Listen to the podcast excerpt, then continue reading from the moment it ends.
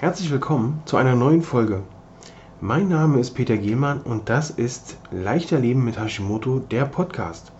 Ich freue mich, dass du wieder mit dabei bist, um hier zu erfahren, wie du leichter mit Hashimoto leben kannst. Und nun viel Spaß mit der neuen Folge. Veränderung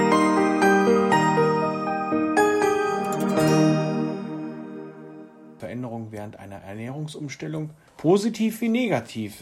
Es ist nicht alles Gold, was glänzt, und es ist bei jedem Menschen unterschiedlich. Das muss ich auch gleich dazu sagen. Jeder verarbeitet das anders, jeder Körper, jeder Mensch ist nun mal anders, was das angeht. Und ähm, von daher ist es wichtig, auch mal so hinter die Kulissen schauen zu können, um zu erfahren, was kommt da auf einen zu, wenn man jetzt beginnt, seine Ernährung umzustellen. Und da legen wir direkt los. Wenn du deine Ernährung umstellst, dann ist es ganz individuell davon abhängig, wie du dich zum Zeitpunkt der Ernährungsumstellung ernährst. Ernährst du dich komplett so, wie die Deutsche Gesellschaft für Ernährung das vorschlägt, also fünfmal Getreide, äh, Margarine, viel Milch, damit du auch auf dein Kalzium kommst, ähm, Fertigprodukte, vielleicht auch noch so ja, die ein oder andere Schokolade, dann kann es sein, dass das gar nicht so einfach wird. Aus verschiedensten Gründen. Einmal, weil dein Organismus, dein Körper natürlich an die Energiegewinnung aus Kohlenhydraten und aus Zucker gewöhnt ist. Wenn du den jetzt umstellst, diesen, äh,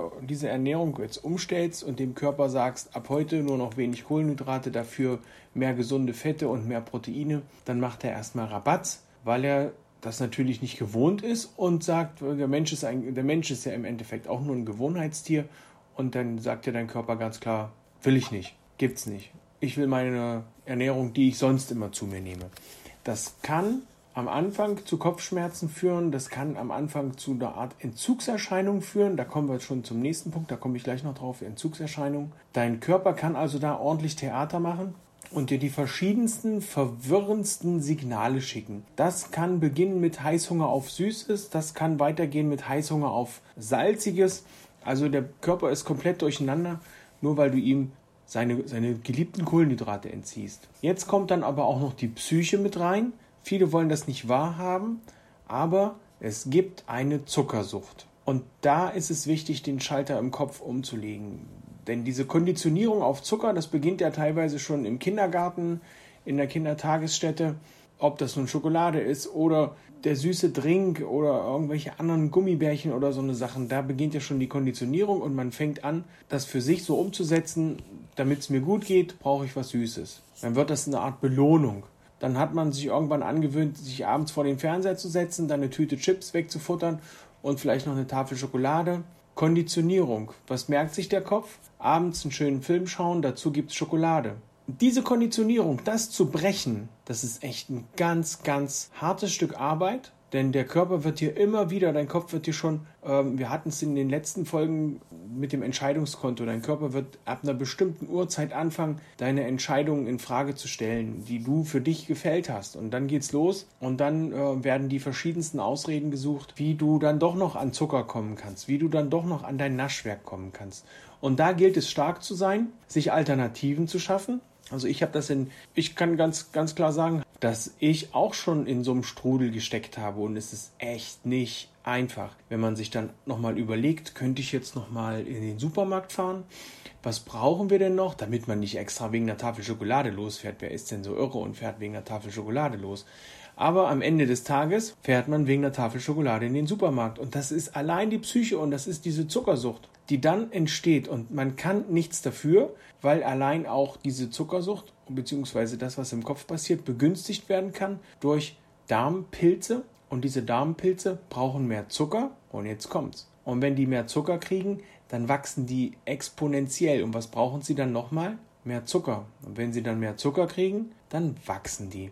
Also das ist ein Teufelskreislauf. Deswegen ist zum Beispiel auch eine Darmsanierung wichtig, um die ganzen Darmpilze mal rauszukriegen. Okay, also, Zuckersucht abschalten, Alternativen suchen. Ich habe mir dann ein, ein, ähm, Altern eine Alternative zurechtgebastelt aus Kokosfett oder Kokosöl, Honig, Kokosraspeln und habe dann da eine ganz, ganz dünne Schicht, ganz, ganz dunkler Schokolade, also diese zart-bitter Schokolade mit dem allerhöchsten ähm, Kakaoanteil das ist schon, also ich mag die überhaupt nicht. Aber diese Mischung aus etwas Süßem und der bitteren Sache sorgt schon dafür, dass du gar nicht mehr dieses große Verlangen hast, Süßes zu essen, weil die Bitterschokolade die Rezeptoren dann den Rezeptoren in der Zunge sagt, ja komm, lass gut sein, reicht.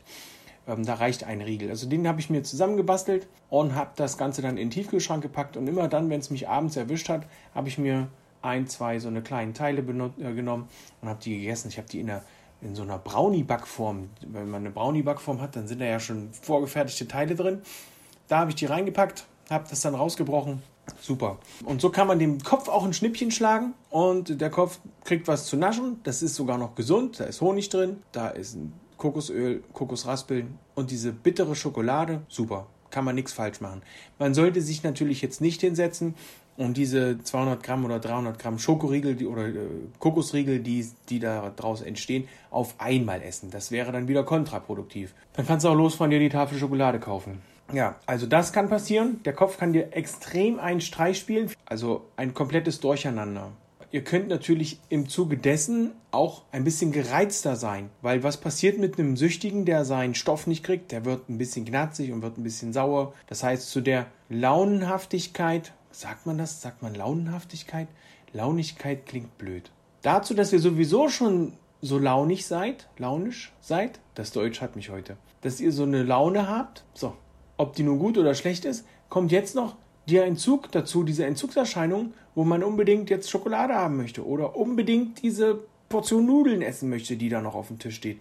Das Krasse ist ja, man weiß ja, wie es schmeckt. Die Geschmacksrezeptoren, die schalten sofort an. Wenn ich für meine Kinder Hotdogs mache, ich mache die schon selber mit dem Brot, aber ich weiß genau, wie diese Dinger schmecken. Und das ist so gruselig, weil man dann sofort den Geschmack im Mund hat, die sauren Gurken. Oh, ich hoffe, ich mache euch jetzt hier, ja, ich mache das jetzt. Ihr könnt da ruhig mal mit mir leiden, wenn ihr gerne Hotdogs esst. Vor allen Dingen vielleicht noch die von Ikea oder gegessen habt die haben ja durch ihre Soße, also dann hat man die Soße dazu, dann hat man die sauren Gurken, das, die, die, das Würstchen dazu und schwuppdiwupp sitzt man da und denkt, boah, jetzt so ein Würstchen. Obwohl man ganz genau weiß, es tut einem nicht gut.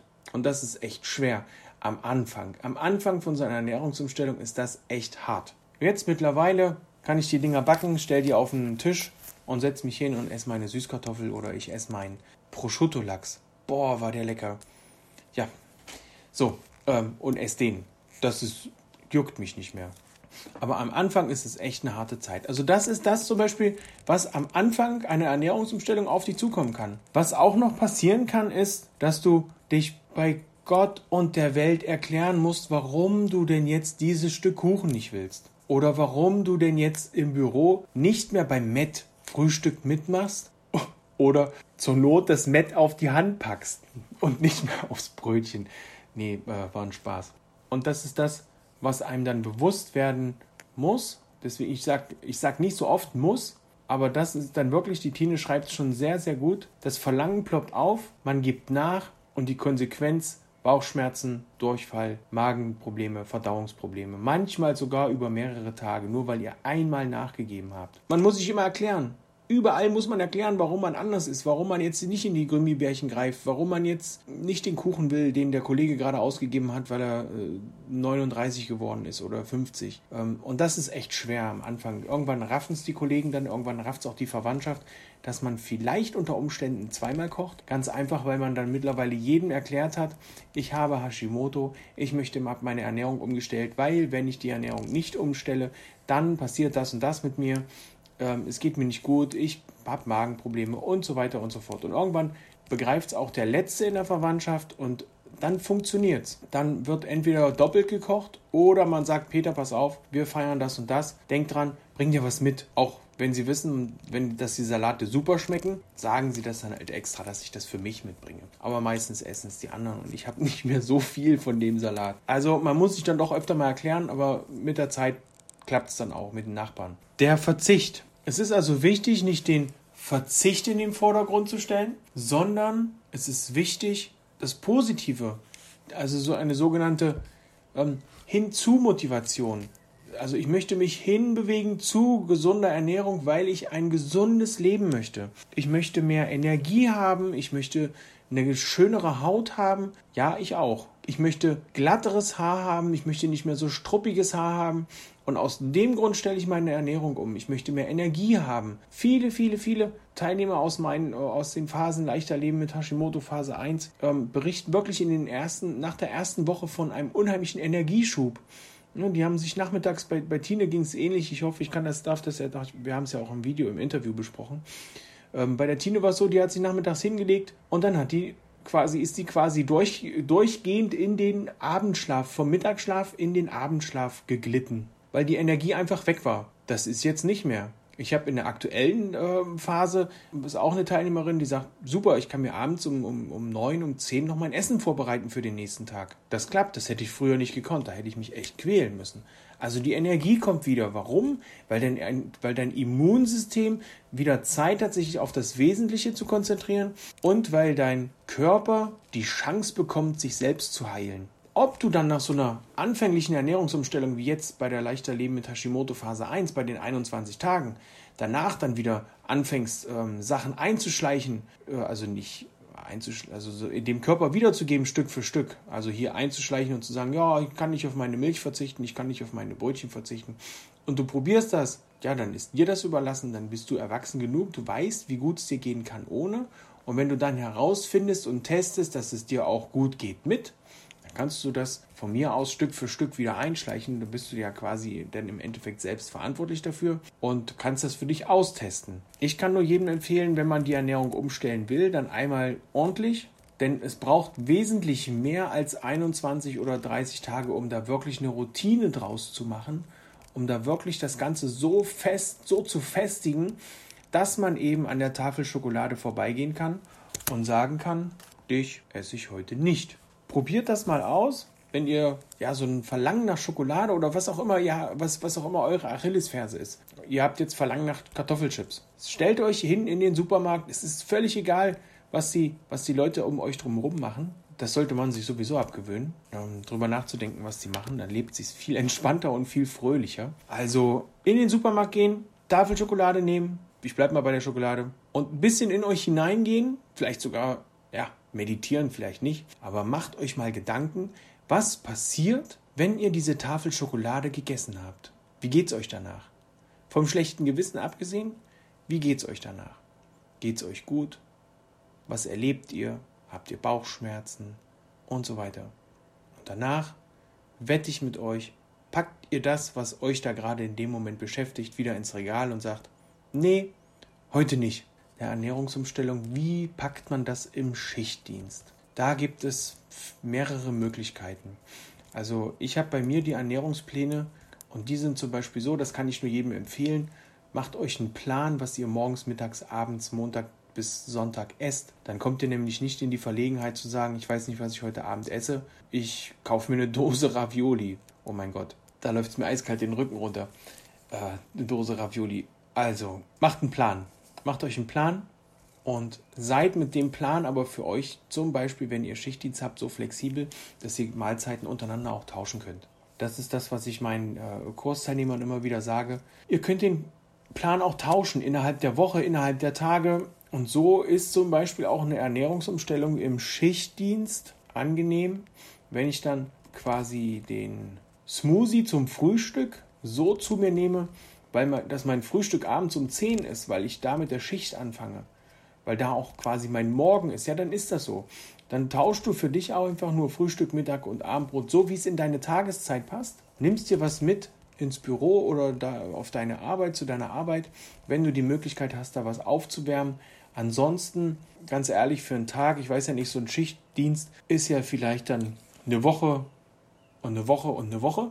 Also dann quasi immer eine Woche eine bestimmte Schichtphase, sodass man da dann auch mal sagen kann, hey, in der Woche, dann esse ich halt mal die Hühnerbrust kalt. Mache ich mir einen Salat mit Hühnerbrust drauf oder ähm, ich esse das Fleisch mal kalt, dann ist das nicht so tragisch, weil es keine Mikrowelle gibt oder weil ich das Ganze nicht in der Mikrowelle warm machen möchte, aber mein Chef keinen Backofen in, ins Büro stellen will.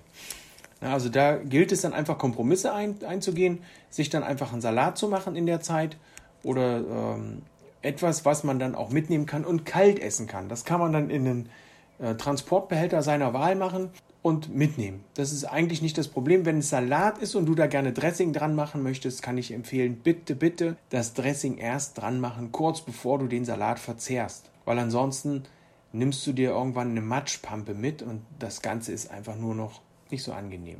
Ja, das Positive danach ist eigentlich, dass du, je länger du dich an diese Ernährungsumstellung hältst, desto weniger werden die Entzugserscheinungen, desto weniger wird der Gedanke, dass du auf etwas verzichtest, weil du dir ja Alternativen suchst und diese Alternativen, die schmecken auch noch. Ähm, als ich das erste Mal, das ist ähm, jetzt schon mittlerweile sechs Jahre her, als ich das erste Mal, das ist übrigens mittlerweile auch eins meiner Lieblingsessen, das erste Mal eine, eine Mahlzeit gegessen habe, ohne Kartoffeln, ohne Nudeln, ohne Reis. Das war, das war Wahnsinn. Was da an einer Geschmacksexplosion in meinem Mund geschehen ist, das war der Hammer. Einfach ein Traum. Hackfleisch, Tomaten, Möhrenpfanne. Super. Also die war Bombe.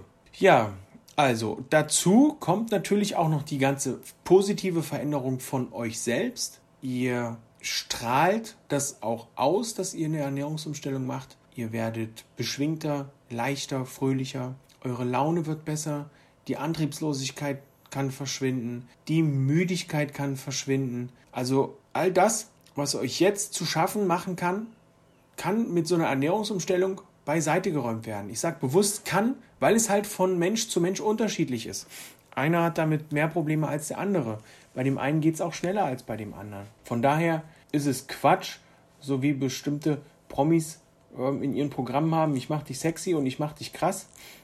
Ja, dann bucht man sich den Kurs äh, die wissen natürlich nicht, dass du, dass du Hashimoto hast. Du ernährst dich so, wie das der Plan bei denen vorgibt, weil die nicht auf dich individuell eingehen können oder keine Alternativen bieten. So ein Online-Kurs ist ja auch möglich, wenn man im Kurs selber schon Alternativen bietet. Wenn da aber keine Alternative geboten wird, sondern das einfach, ich nenne es jetzt mal so 0815-Kurs ist, dann kann das bei einem gut gehen, muss aber nicht unbedingt. Das nächste ist, ein möglicher Gewichtsverlust durch die Ernährungsumstellung kann es auch sein, dass dein Gewicht schwindet. Das kann sogar mal sein, dass innerhalb der ersten Zeit relativ viel Gewicht purzelt, muss aber nicht. Ich habe schon einige Patienten oder Klienten oder, oder Kursteilnehmer gehabt, die haben in den ersten drei Wochen zwei Kilo abgenommen. Die waren total entsetzt, weil sie sich natürlich irgendwo auch einen Gewichtsverlust erhofft haben. Und in, den weiteren, in der weiteren Betreuungszeit plumpste das Gewicht dann auf einmal, sodass innerhalb von zwei Monaten, innerhalb von drei Monaten auf einmal zehn Kilo weg waren. Das heißt, der Körper muss sich erstmal dran gewöhnen, der Stoffwechsel muss sich erstmal dran gewöhnen. Wenn der Stoffwechsel die ganze Zeit lahmgelegt war durch irgendwelche Weizenprodukte oder Weizen und, und, und, und Gluten und so eine Sachen und da echt zu kämpfen hatte und das alles ein bisschen träge war, kann es natürlich auch sein, dass der dann entsprechend länger braucht, um wieder auf Vordermann zu kommen. Und das muss man dem Körper dann einfach auch mal gönnen, so ein bisschen ähm, Erholungszeit. Wichtig ist nur, dass man den Druck rausnimmt, die Liebe reinnimmt. Ich sage das immer ganz gern, Druck raus, Liebe rein. Und dann für sich einfach sagt, alles klar, das ist eine Phase und das kann nur besser werden. Bei der Bille ging es am Anfang wirklich sehr, sehr schnell. Ähm, die ist relativ zügig in so einen zweistelligen Gewichtsverlustbereich reingekommen. Und jetzt geht es langsamer. Dann ist es wichtig, dem Kopf auch zu sagen, hey, das ist total okay, dass es langsam geht. Ähm, das muss nicht Dauerzustand sein, dass man jetzt hier ratzi ganz schnell abnimmt. Denn da muss sich der Körper ja auch erstmal dran gewöhnen, dass man Gewicht verliert. Es kann auch arge Kreislaufprobleme geben und so weiter. Und dann ist es wichtig, umzuschalten vom Kopf und zu sagen, okay, jetzt ist es langsamer, aber das ist gut so, wie es ist. Es ist ja sogar schon mal ein Fortschritt bei den Herausforderungen, die wir mit Hashimoto haben, dass wir innerhalb von kurzer Zeit viel zunehmen, ist es in meinen Augen sogar schon mal ein Fortschritt, wenn wir mal eine gewisse Zeit nicht zunehmen, sondern das Gewicht halten. Es ist also dann auch mal schön, sich darüber zu freuen und zu sagen, hey, ich habe jetzt schon eine Woche lang nicht zugenommen. Das ist super. Auch wenn man es bei, bei manchen äh, Kurzteilnehmern ist es sogar so, die nehmen äh, auf der Waage nicht sichtbar ab. Aber wenn sie dann in den Spiegel schauen, sind sie super glücklich, weil sie auf einmal, obwohl sie nicht wirklich viel abgenommen haben, wieder in die Jeans passen, in die sie vorher gepasst haben aber zwischendurch eben nicht mehr. Ich hatte mal eine Kursteilnehmerin, die hat gesagt, die Waage ist absolut nicht mein Freund, wir werden nicht warm, aber mein Spiegel, der liebt mich wieder. Und das ist, ähm, da muss man für sich einfach die Priorität rausziehen. Ist es mir wichtig, viel abzunehmen oder ist es mir wichtig, gesund abzunehmen? Ich glaube, wir als Hashimoto-Patienten, wir sollten immer darauf bedacht sein, dass wir unsere Gesundheit nicht mehr aus dem Auge verlieren. Auch wenn es Programme gibt, die uns innerhalb von fünf Tagen 10 Kilo Gewichtsverlust äh, versprechen oder, oder, oder, oder, da gibt es ja die wildesten Dinge. Die Gesundheit sollten wir nicht aus dem Auge verlieren. Ich mache so eine Crash-Diät mit, dann bin ich rank und schlank, aber krank bin ich immer noch. Mein Hashimoto habe ich damit nicht in den Griff gekriegt. Und das Gewicht ist dann schneller wieder drauf, als ich gucken kann und als mir lieb ist. Deswegen halte ich von so einer Diäten nichts, von so einer Crash-Diät nichts. Deswegen ist es einfach wichtig, eine Ernährungsumstellung zu machen und festzustellen, was tut mir gut, was tut mir nicht gut. Den Druck rausnehmen, das Ganze nicht auf den Verzicht programmieren, sondern auf das, was Positives auf mich zukommt. Ich hoffe, ich konnte heute ein kleines bisschen Licht dahin bringen, was so eine Veränderung während einer Umstellung mit sich bringen kann. Was auch noch passieren kann, wenn ihr zum Beispiel in einem großen Bürokomplex seid, wo jetzt ein Süßigkeitenautomat ist oder ein Getränkeautomat und ihr flitzt da immer hin in euren Pausen und auf einmal durch die Ernährungsumstellung geht ihr da nicht mehr hin, kann ich nur empfehlen, macht da einen großen Bogen um diesen Automaten, geht mal durch einen anderen Flur, dann lernt ihr vielleicht noch andere Leute kennen, die bei euch in dem Bürokomplex unterwegs sind. Okay, das war's von mir heute. Tschüss, bis zum nächsten Mal. Euer Coach Peter. Ciao.